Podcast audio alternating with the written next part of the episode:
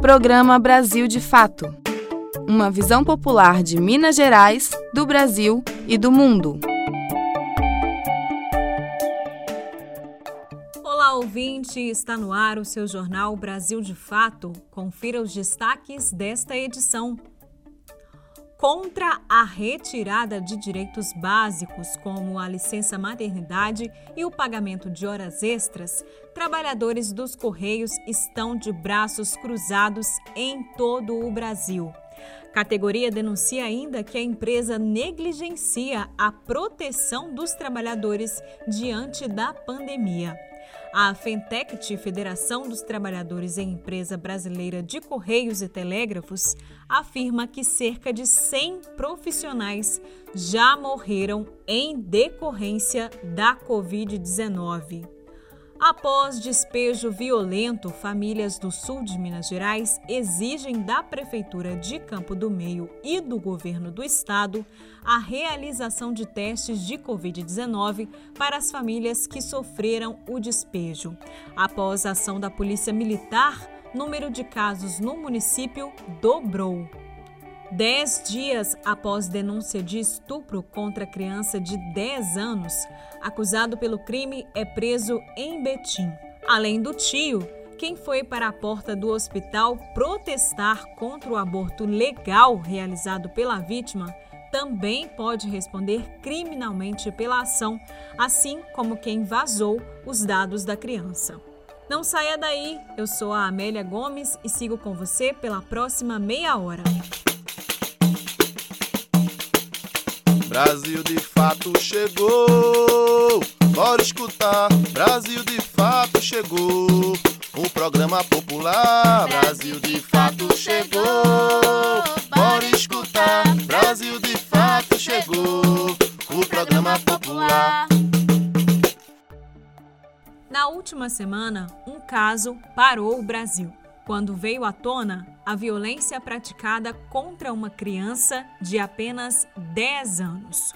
No último dia 7, a menina, que é moradora do Espírito Santo, procurou atendimento no Hospital do Estado com fortes dores abdominais. Durante o atendimento, ela descobriu que estava grávida de cinco meses. Foi então que a vítima conseguiu denunciar que, desde os seis anos de idade, era violentada pelo tio, que a ameaçava constantemente.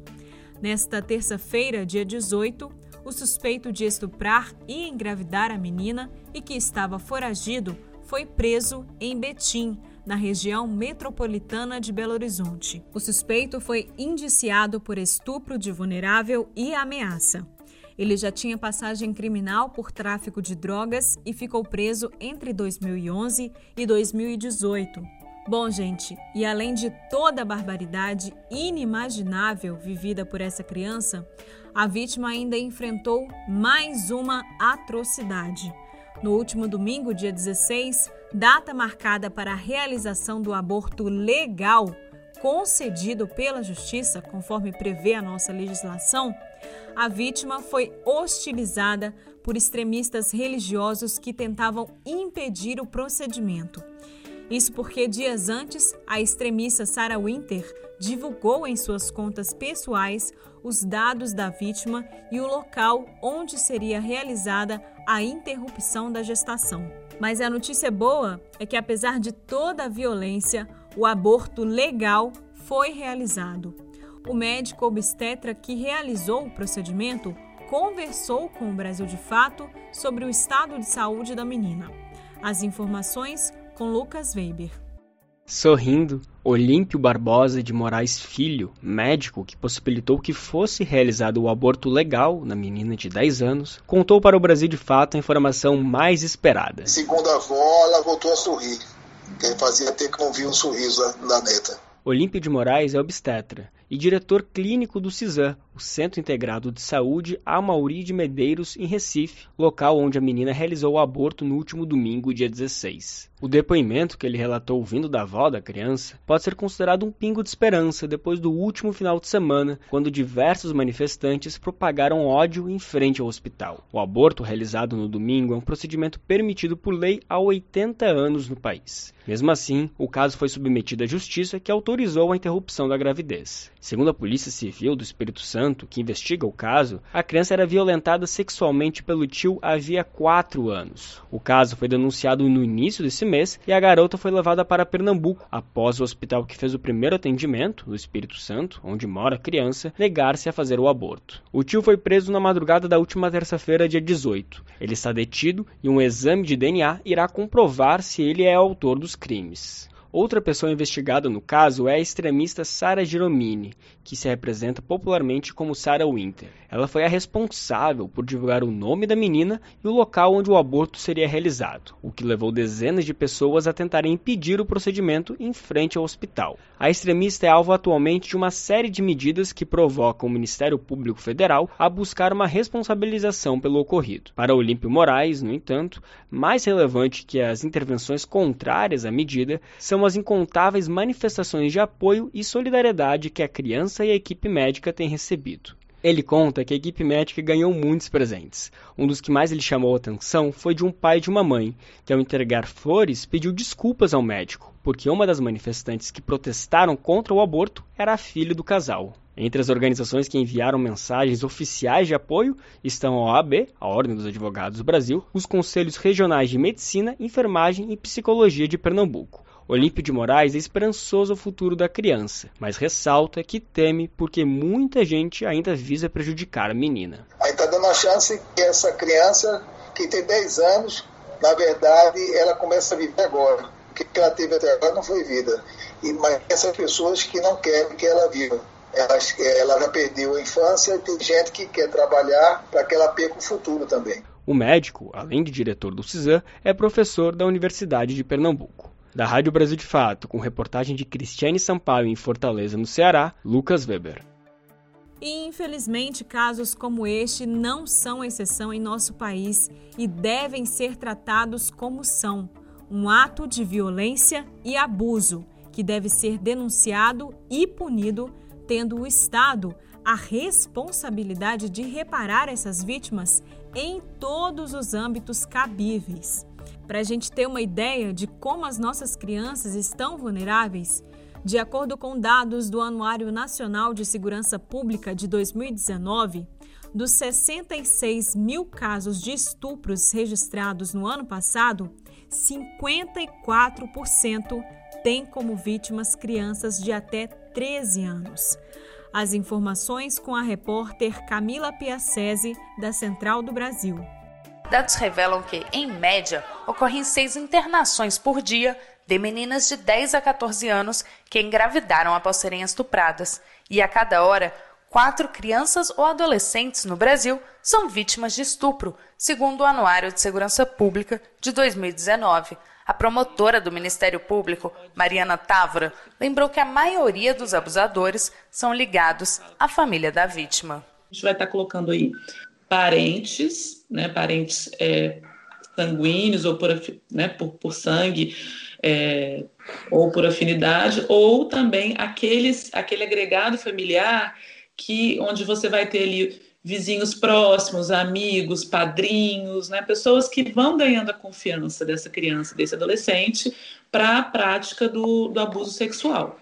Assim como é possível traçar um perfil dos abusadores, também é possível das vítimas de estupro. 81,8% são mulheres. Desse total, 61% são cometidos com meninas de até 14 anos. Mais de 50% são negras. Dos dados, chama a atenção a subnotificação. Apenas 7,5% dos casos chegam à polícia. A pesquisadora do Fórum Brasileira de Segurança Pública, Amanda Pimentel, explicou que boa parte da sociedade brasileira desacredita da vítima e por isso há um número tão baixo de denúncias. Em uma pesquisa realizada pelo Fórum Brasileiro de Segurança Pública sobre a percepção de estupros e estupros de vulneráveis no Brasil, nós identificamos que 43% dos brasileiros de sexo masculino e acima de 16 anos ainda acredita que a vítima tem culpa quando ocorre o estupro, que a vítima fez alguma coisa quando foi vítima de estupro. Participe da nossa programação mande um WhatsApp pra gente. Anote o número 31 98468 4731. Repetindo, 31 98468 4731. É você no programa Brasil de Fato.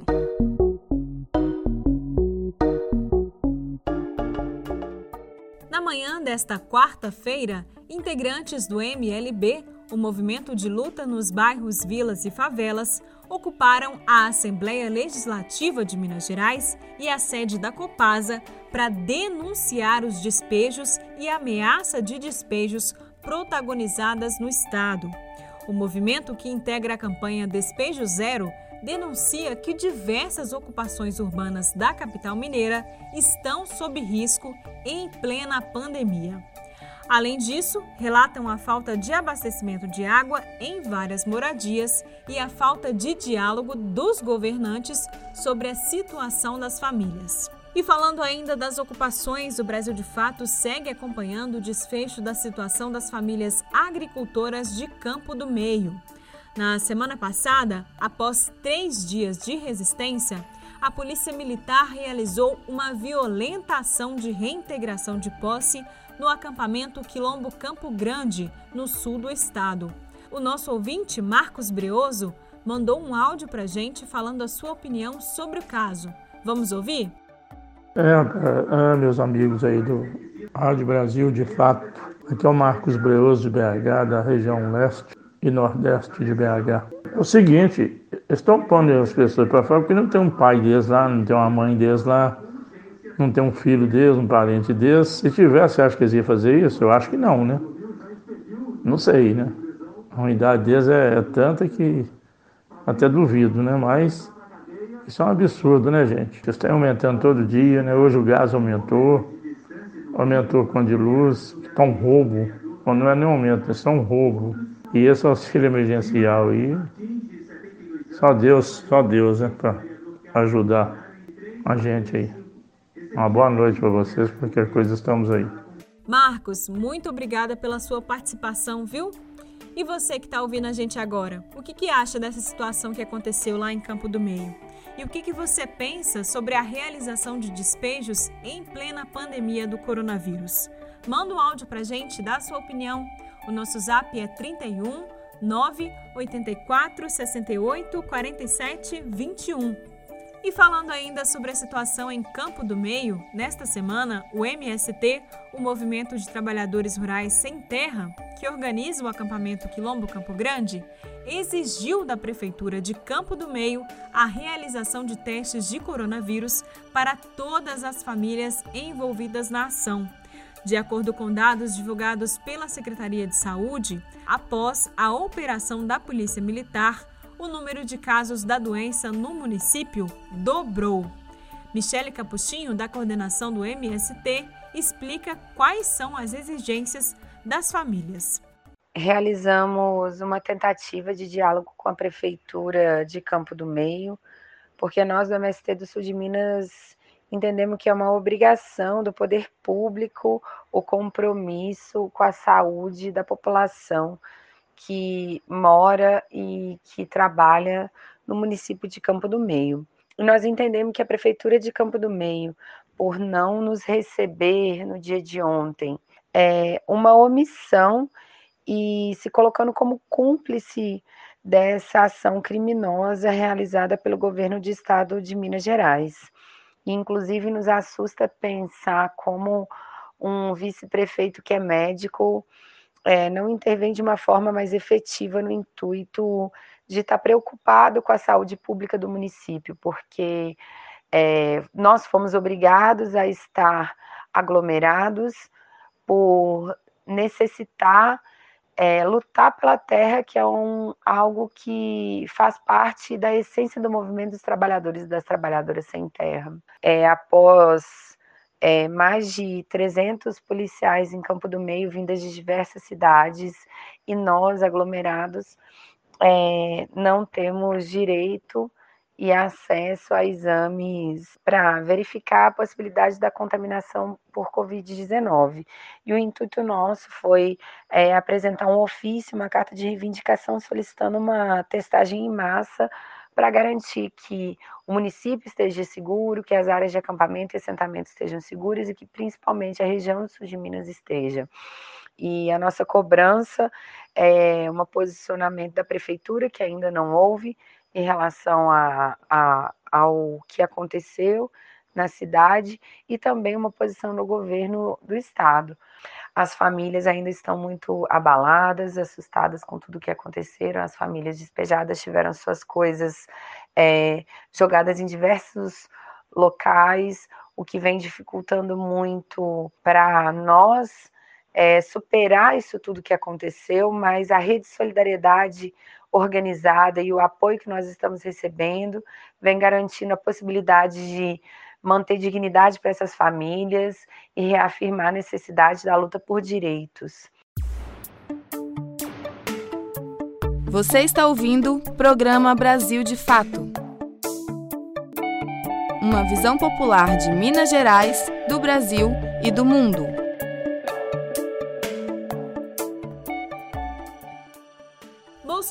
Vetou hoje a transferência de dinheiro da merenda escolar para familiares e responsáveis de alunos durante a pandemia. De acordo com a Lei 11.947, que entrou em vigor em junho, parte da verba enviada para os municípios, estados e escolas federais, que era para merenda, podia ser transferida como ajuda aos familiares dos estudantes durante a pandemia, já que as aulas estavam paradas, né?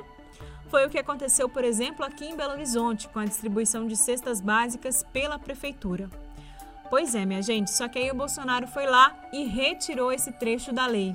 Ou seja, né, não tem mais essa obrigação, essa possibilidade de repassar essa verba para as famílias dos alunos.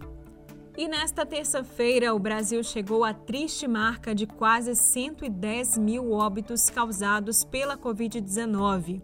O número de casos da doença caminha para 4 milhões de registros em todo o Brasil. Os dados são do CONAS, o Conselho Nacional de Secretários de Saúde.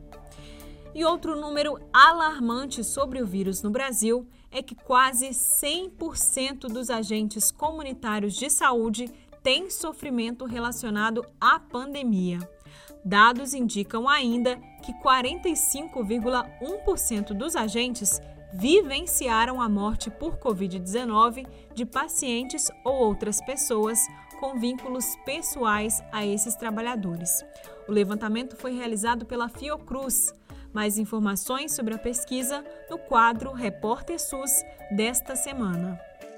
Repórter SUS. O que acontece no seu sistema único de saúde?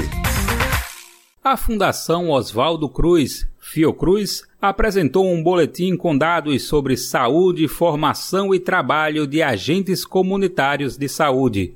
O documento apresenta os resultados coletados por cerca de 2 mil agentes entre os meses de abril e maio em seis cidades brasileiras. Essa é a primeira edição da publicação intitulada como Monitoramento da Saúde dos ACSS em Tempos de Covid-19. De acordo com Marina Nogueira, professora pesquisadora da Fiocruz e uma das coordenadoras da pesquisa, o mapeamento se debruça sobre as condições de atuação dos agentes nas comunidades. A pesquisa tem como objetivo principal analisar os impactos da Covid-19 na saúde das trabalhadoras e trabalhadores ACS, bem como as condições de trabalho e de formação profissional ofertadas a estes no momento da pandemia, em capitais do país que apresentam um elevado número de casos. As informações coletadas são de São Paulo, Rio de Janeiro e Fortaleza, além de outras três cidades das regiões metropolitanas das respectivas capitais: Guarulhos, São Gonçalo e Maracanaú. Para o acompanhamento das condições dos agentes, os profissionais devem responder um formulário. As perguntas estão divididas em seis partes: perfil dos participantes, acesso a equipamentos de proteção individual, EPI, processo de trabalho, condições de saúde, vivências de perdas e sofrimento emocional, além de formação para atuação na pandemia. Nessa primeira fase foram 1.978 trabalhadores respondentes, sendo 734 de São Paulo, 116 de Guarulhos, 588 do Rio de Janeiro, 156 de São Gonçalo, 291 de Fortaleza e 96 de Maracanaú.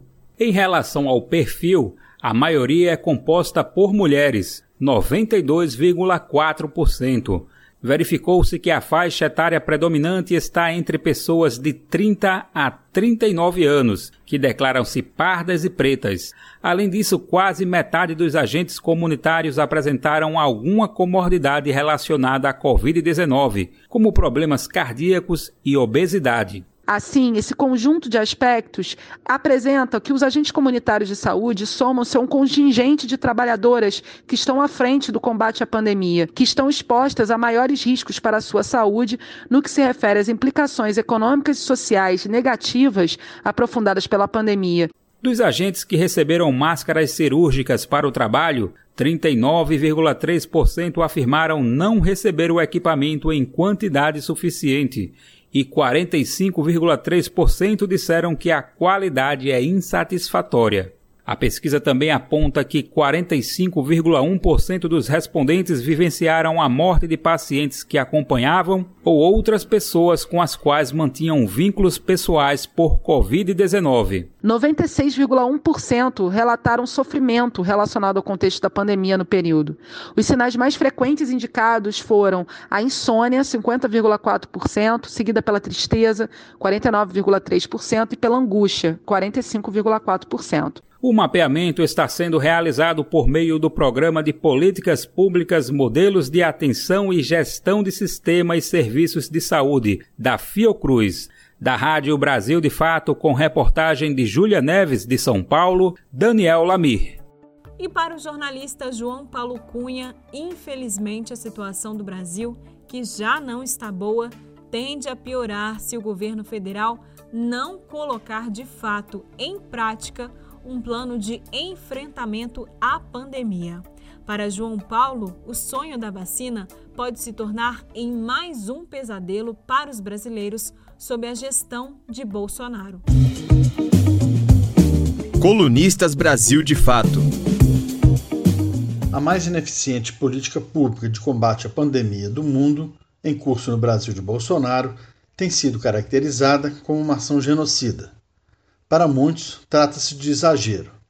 Depois de mais de 3 milhões de casos e 100 mil mortes, no entanto, é só juntar as pontas. Negação da gravidade da doença, estímulo à aglomeração, propaganda de medicamentos ineficientes e vacância do Ministério da Saúde invadido por uma tropa de militares sem experiência em saúde pública. A essas atitudes somam-se dezenas de outras, como a ausência de um planejamento centralizado, demora em estabelecer uma ação de testagem em larga escala, falta de estratégia ordenada de compra de insumos e criação de um clima de confronto entre as esferas de governo. A irresponsabilidade só não foi maior que a maldade, expressa no naturalismo como as mortes de brasileiros são desprezadas com um absurdo e daí. Se isso não é genocídio, está para ser criado um conceito que incorpore além do extermínio deliberado, parcial ou total de uma comunidade, como define o dicionário, uma vocação para o desprezo com a dor do outro.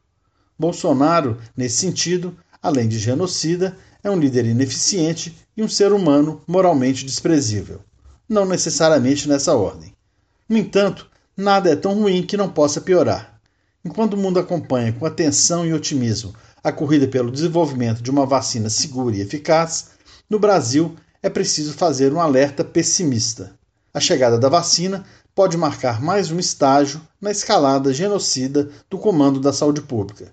Se não tivermos planejamento em todas as etapas do combate à Covid-19 até aqui, tudo indica que podemos ser atropelados pelo mesmo descompromisso, na hora de realizar a vacinação de toda a população.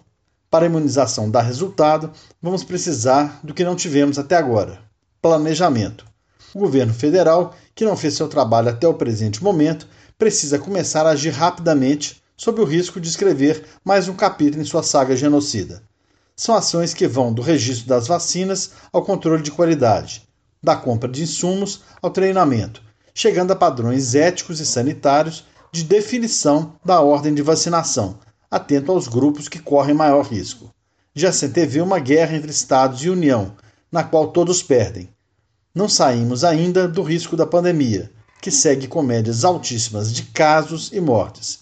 Essa batalha parece ter sido perdida. Se o planejamento da vacinação não começar agora, podemos perder a guerra. Eu sou João Paulo, colunista do Brasil de Fato.